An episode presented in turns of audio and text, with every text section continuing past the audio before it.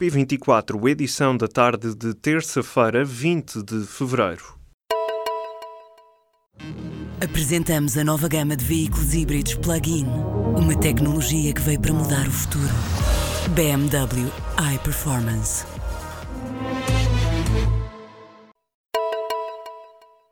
Rui Rio vai indicar dois representantes do PST para iniciar conversações com o Partido Socialista.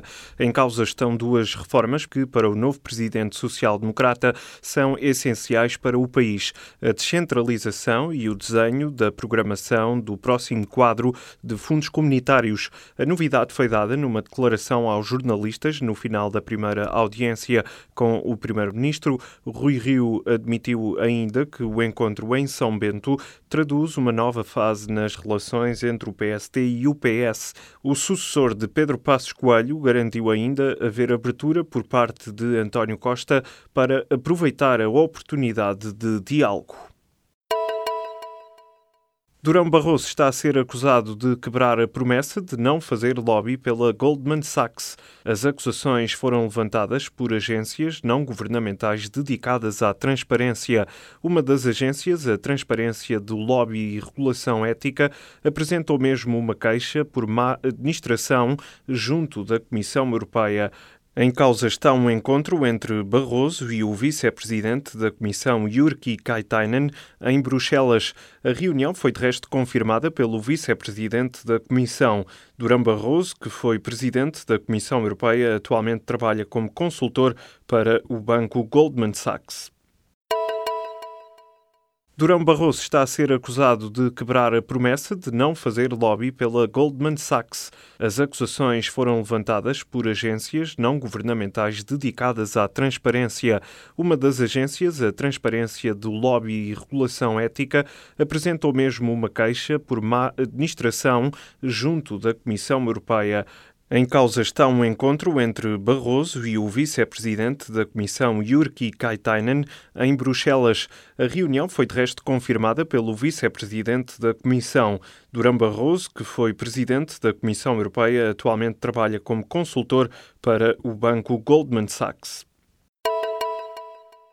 Centenas de civis morreram na Síria num ataque das forças pró-Assad a Gotá nesta terça-feira.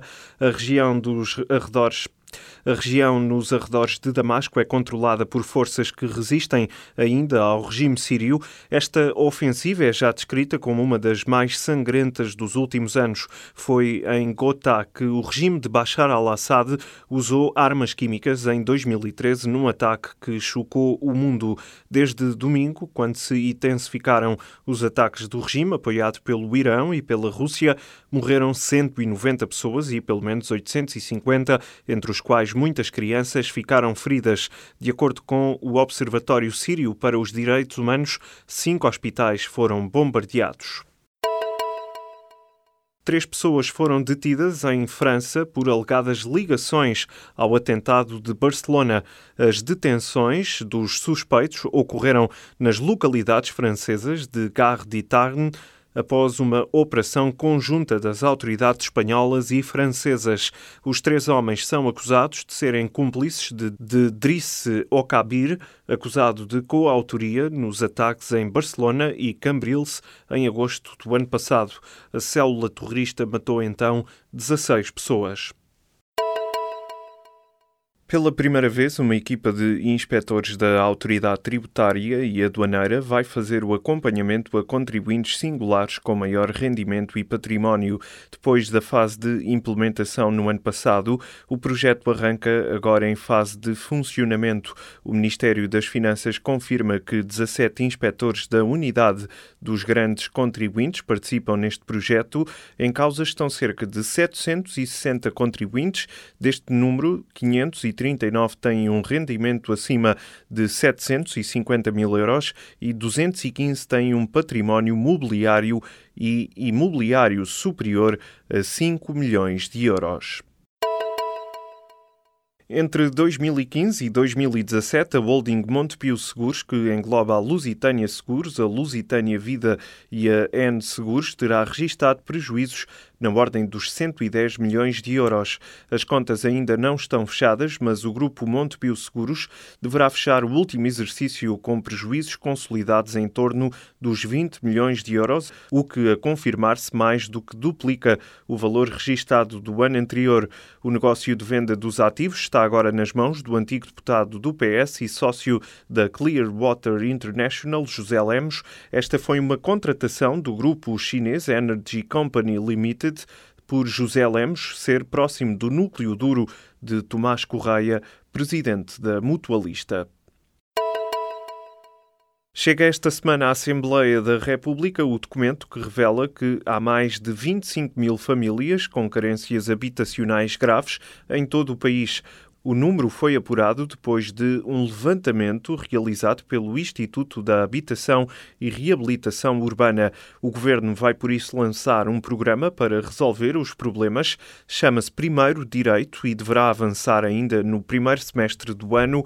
O Executivo quer também criar um seguro de renda para proteger os senhorios e incentivar o arrendamento acessível de longa duração.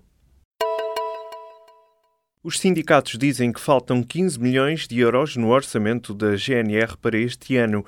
De acordo com as contas da Associação Socioprofissional Independente da Guarda e da Associação de Profissionais da Guarda, para ultrapassar todas as dificuldades são necessários 869 milhões de euros. No entanto, a GNR só tem ao seu dispor 853 milhões. O orçamento global para este ano é inferior, de resto, ao do ano passado. A diferença são 47 milhões de euros. Para já, a GNR avisa que a concretização do plano de atividades pressupõe a disponibilização dos recursos financeiros constantes da proposta de orçamento do Estado para 2018. Uma equipa de investigadores da Universidade de Estocolmo descobriu um cemitério submarino com mais de 8 mil anos na Suécia. No sítio arqueológico de Canadjorden, os investigadores encontraram mais de uma dezena de crânios que remontam ao período Mesolítico. Os esqueletos pertenciam a caçadores-recoletores. O o que despertou a curiosidade dos investigadores foi o facto de todos os crânios terem sido encontrados sem mandíbulas e no topo de estacas de madeira. De acordo com o artigo publicado na revista científica Antiquity, os 11 crânios encontrados pertenciam a adultos de ambos os sexos, à exceção de um que era de um bebê. A Liga dos Campeões está de regresso nesta terça-feira. O Barcelona, onde militam os portugueses Nelson Semedo e André Gomes, desloca-se a Londres para defrontar o Chelsea. No outro jogo da noite, o Bayern de Munique recebe o Besiktas de Pepe e Quaresma. Ambos os encontros dos oitavos de final da prova milionária têm início marcado para as 7h45 da noite.